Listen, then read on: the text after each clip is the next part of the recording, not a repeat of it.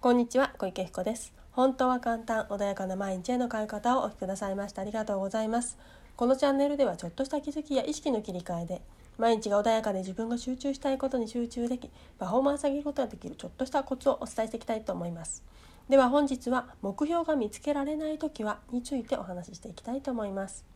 はい。では今日目標が見つけられない時はについてなんですけど目標どうでしょう？皆さんこれねあの聞いてる方見つけられない時はっていうことなのでね。あの悩んでたりとかあないなどうしようかなって思ってる方が聞いてるのかもしれないですけれども。目標ってねあのなんだか世間では目標とか夢を持たなきゃいけないみたいなね感じの風潮があったりする時もあるじゃないですかでも実際自分は目標とかね夢とかないんだよねダメなのそれじゃあって思うこともねあると思うんですよ。というか私はそうでした目標って何だろう？夢って何だろう？みたいなね。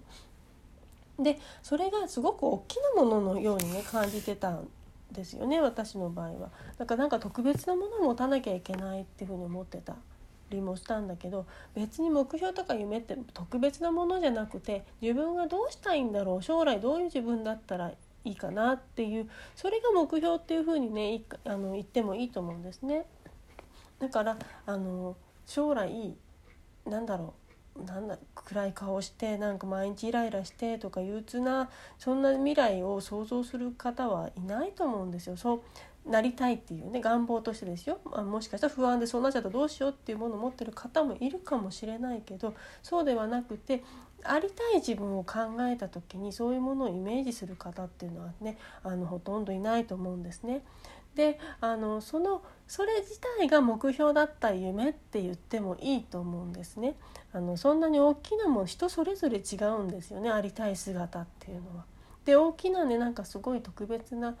ね、本田さんとかねあの松下さんみたいに大きな夢を掲げて大きなもの築きましょうとかねそんなことをしたいかって言ったらそんなことしたくない人だっていっぱいいると思うんですよ。ただ未来安心してゆっくりと何か穏やかな生活朝のね朝食が美味しいって思えるそんな未来でもいいと思うんですそれが目標かもしれないんですよ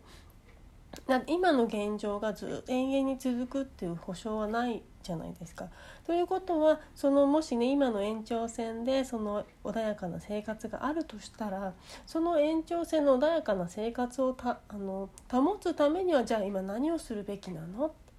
もしかしたらお子さんがいるんだったらお子さんとの関係性を良くする。奥さんとの関係を良くする。友達関係のその関係性を良くするとか。っていうふうにそこをあの今よりもより良くするとか今の関係性を維持するとかもしくはもし今ちょっとネガティブな感じになってる方はそれを良くするそれだけでも未来の自分っていうものは変わってきますよね。だから目標っていうものを大きいそあの本当になんだろう些細なこと当たり前のことっていうものに目標を設定したとしてもあのそこに向かって歩むこのプロセスってものはちゃんと見えてくるはずなのでそれでも全然いいはずなんですよ。だけど周りがこういう将来こういうものになりたいんだとかこれを掲げたいだみたいなものが夢っていうふうに言われてしまうからよく分かんなくなってしまう。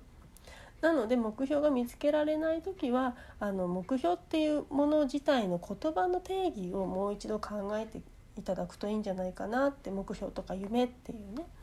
自分がありたい姿。未来明日明後日1年後10年後20年後自分はどういう姿だったら幸せかな安心かな。それを想像している時。まさにその自分がその未来の自分の中に入っている状態になってくる。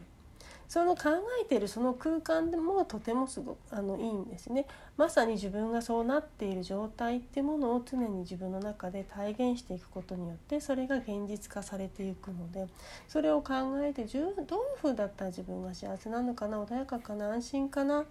ね、その表現は自分人それぞれ違うと思うのでその自分がどうだったらいいのかっていうのを考えてくださればいい。それが目標っていう言葉なのかもしれないし。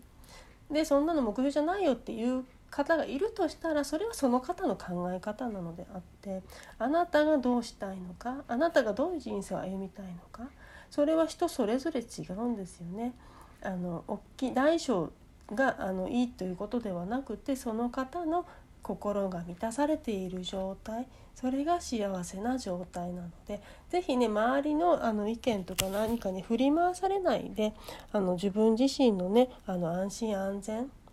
ていうものにフォーカスを当てて自分はどうしたら幸せかな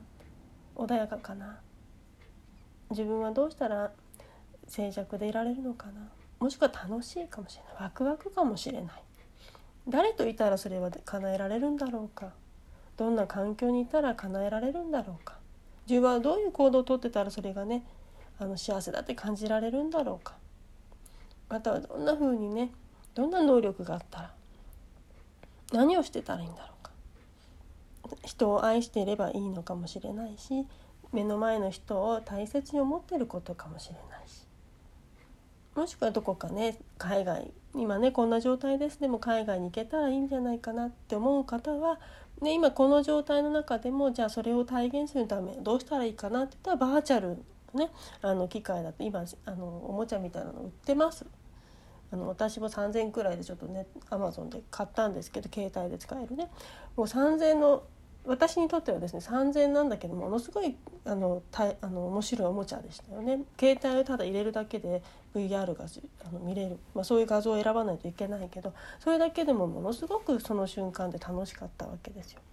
なので自分がどうありたいかってその世界に入り込めたらその自分っていうのは幸せなので是非ねあの目標っていうものを大きく考えたりしないで自分が幸せ楽しいワクワクする。安心していられるその空間が目標だと思ってそれにするためには日常細かいこと小さいこと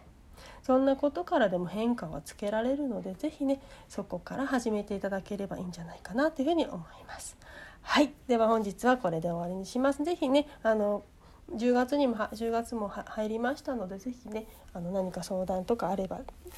直接ご連絡いただければ嬉しいなというふうに思います。本日もありがとうございました。